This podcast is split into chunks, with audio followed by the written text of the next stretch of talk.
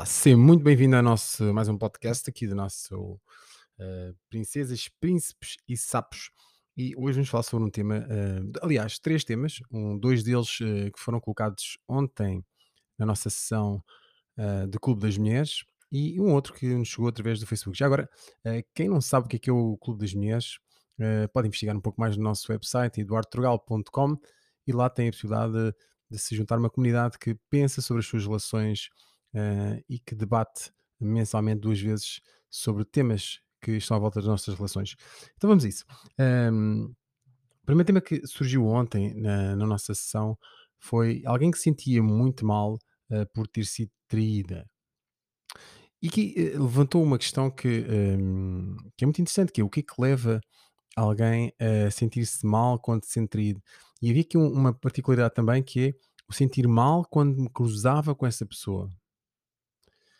E o tema central que eu gostaria de debater hoje em relação a essa questão da traição é que hum, o sentir mal quando hum, se é traído tem muito mais a ver com nós sentirmos mal connosco.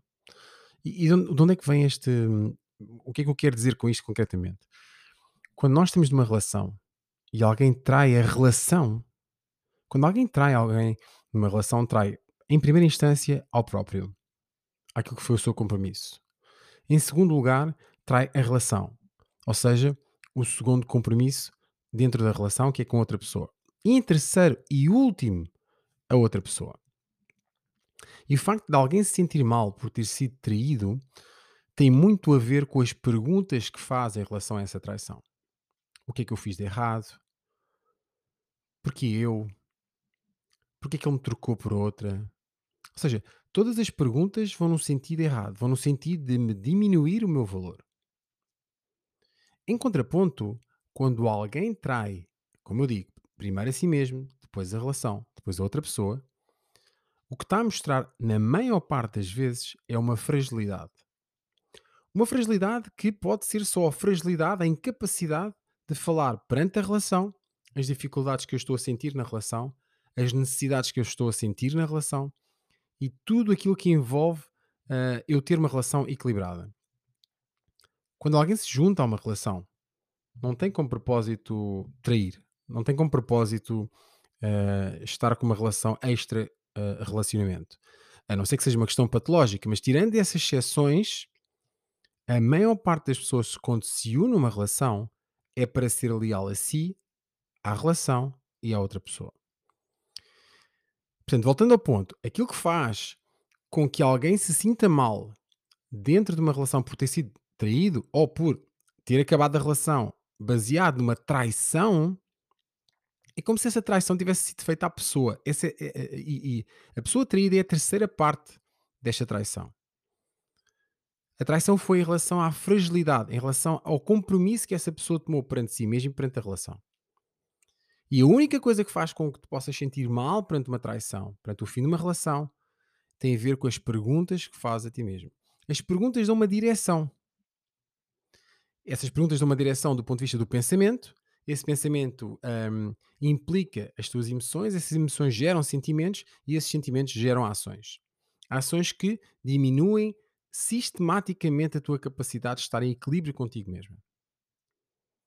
E não há mais nenhum investimento que seja tão bem empregue que nós investimos em nós. Enquanto estamos na relação, enquanto estamos a preparar a próxima relação, enquanto estamos a sair da relação que, que, que falhou, porque só assim nós estamos prontos para começar uma relação em equilíbrio. Uma relação que não vamos permitir certos excessos, porque vamos lutar por aquilo que é o nosso equilíbrio, o nosso desejo de estar na relação. Uma relação onde nós queremos estar empenhados, para que funcione, para que tenha, para que dê frutos, frutos esses que se medem muitas vezes uh, através dos momentos prazerosos, estamos ao lado de alguém. Todo o foco deve estar em nós, nosso crescimento permanente, em sentirmos bem connosco mesmos, porque independentemente do momento que a relação passe, seja bom, seja uma ruptura, seja uma traição de todo este processo que falávamos agora, eu estou em equilíbrio para recuperar e continuar a minha caminhada. A maior parte das pessoas com quem falo, o primeiro trabalho para se libertar é para se libertar da relação anterior. É para fechar o ciclo da relação anterior. É para fechar toda aquela sensação de não estar bem comigo e por isso deixo que a relação anterior me afete desta forma. Então, todo o investimento, se tu passaste ou se estás neste momento ainda condicionada com a relação anterior, todo o trabalho tem que ser sobre ti.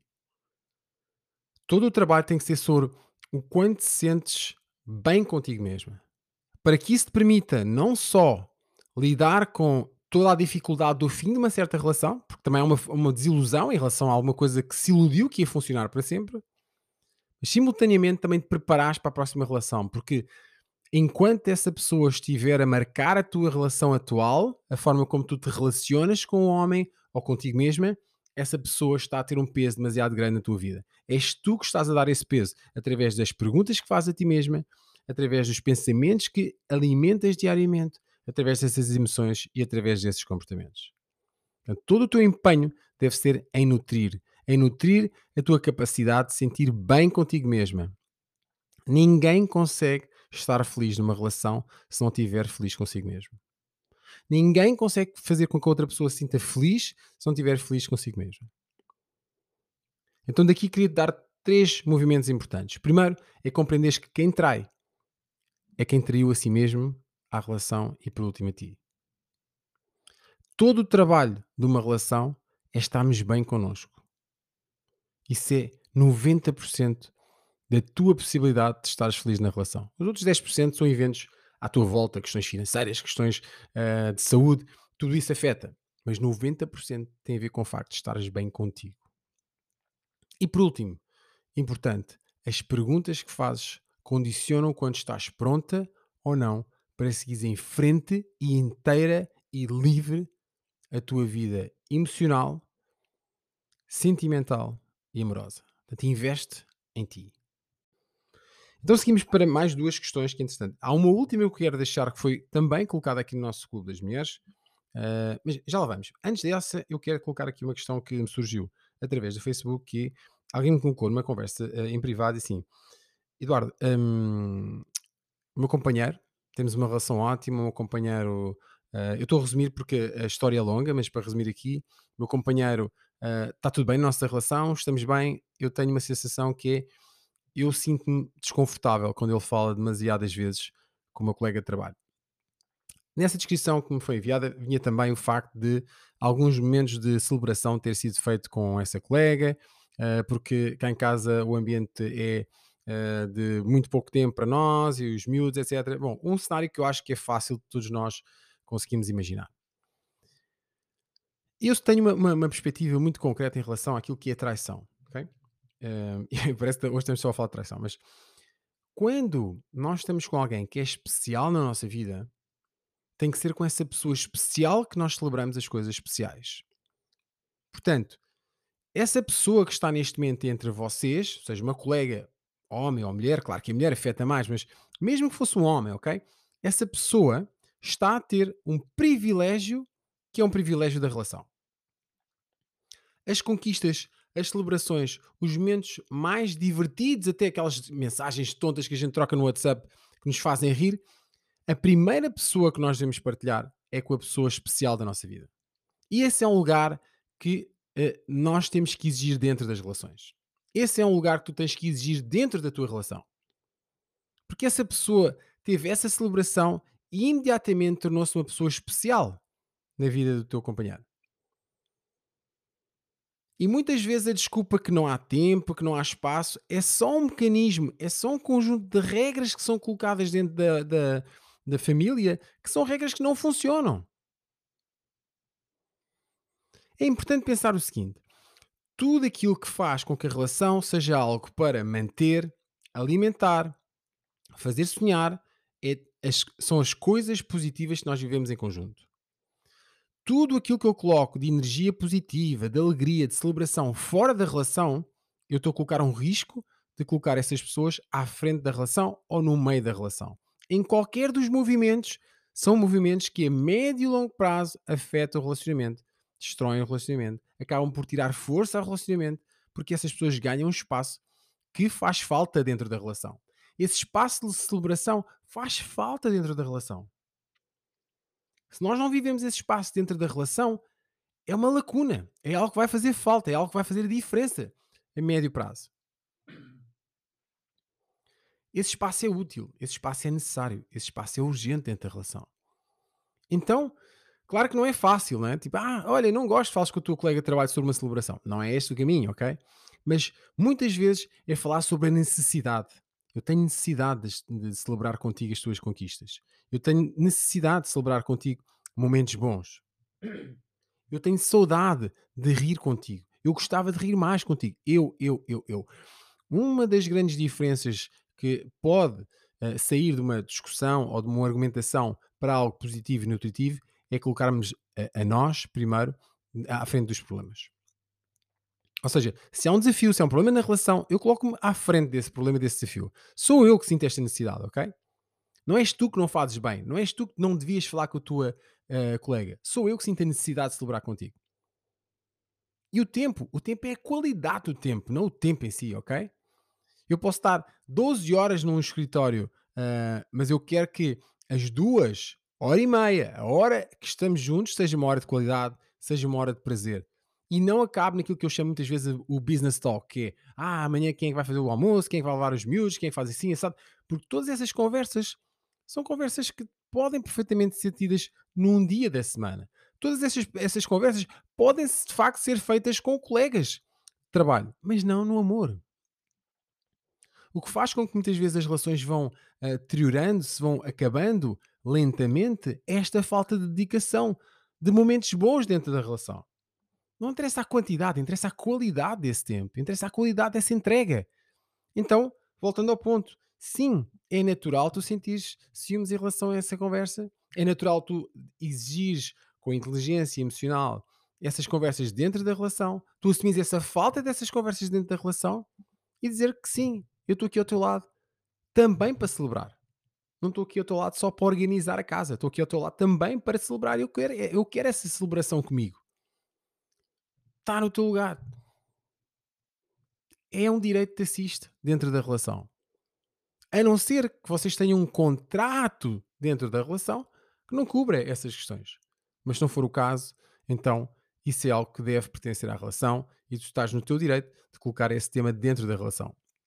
A forma de o fazer, a minha sugestão é eu antes de tu. Eu antes da relação. Sou eu que preciso, sou eu que necessito e por isso te venho solicitar, venho-te pedir, venho-te, uh, venho-te, ao fim e ao cabo, fazer refletir o quanto isso pode ser importante para nós e para a continuação do nosso amor. E eu falava há pouco aqui sobre a questão das regras da relação, e é um tema que eu voltarei aqui a, a falar dentro do, do, nosso podcast, que é um tema que sempre surpreende muito os, os clientes com quem, com quem trabalho. Bom, a terceira questão surgiu ontem no nosso, no nosso Clube das Mulheres, lembrando que tu também podes fazer parte do Clube das Mulheres, dois encontros mensais, falar sobre relacionamentos, estar sempre, é algo que, é como ir ao ginásio, ok? A relação precisa de ser alimentada permanentemente, e nós vamos ter o nosso próximo encontro em breve, então vi em eduardturgal.com e ver como é que podes inscrever também no Clube das Mulheres. Bom, um, um outro tema que surgiu foi um, uma temática do quanto tem sido complexo para uma das nossas um, participantes de uh, ter crescido de forma diferente do seu companheiro. Ou seja, o momento de crescimento pessoal dentro do relacionamento traz crises. E isso é bom, isso é bom. Na verdade, essas crises, esses distanciamentos temporários que nós eh, temos por ter crescido uh, individualmente, uh, são momentos que acabam por uh, trazer a oportunidade de crescer, fazer crescer a relação para um próximo patamar. Mas vamos por partes. Primeira questão é: seria fantástico se dentro de uma relação as duas pessoas pudessem crescer ao mesmo tempo. Crescer Uh, significa olhar mais para si mesmo, uh, alimentar mais a sua autoestima, compreender mais os porquês de, de, certos movimentos dentro do relacionamento. Seria fantástico, ok? Mas a verdade é que nem sempre isso acontece, ou raramente isso acontece. É interessante porque não há uh, mais nenhuma área, nem mesmo a parentalidade, que faça crescer tanto, ou que traga a oportunidade de crescer tanto a uma pessoa como um relacionamento. O relacionamento é um campo perfeito para nós colocarmos uh, em causa certas questões que nós temos da nossa própria tribo, da nossa família.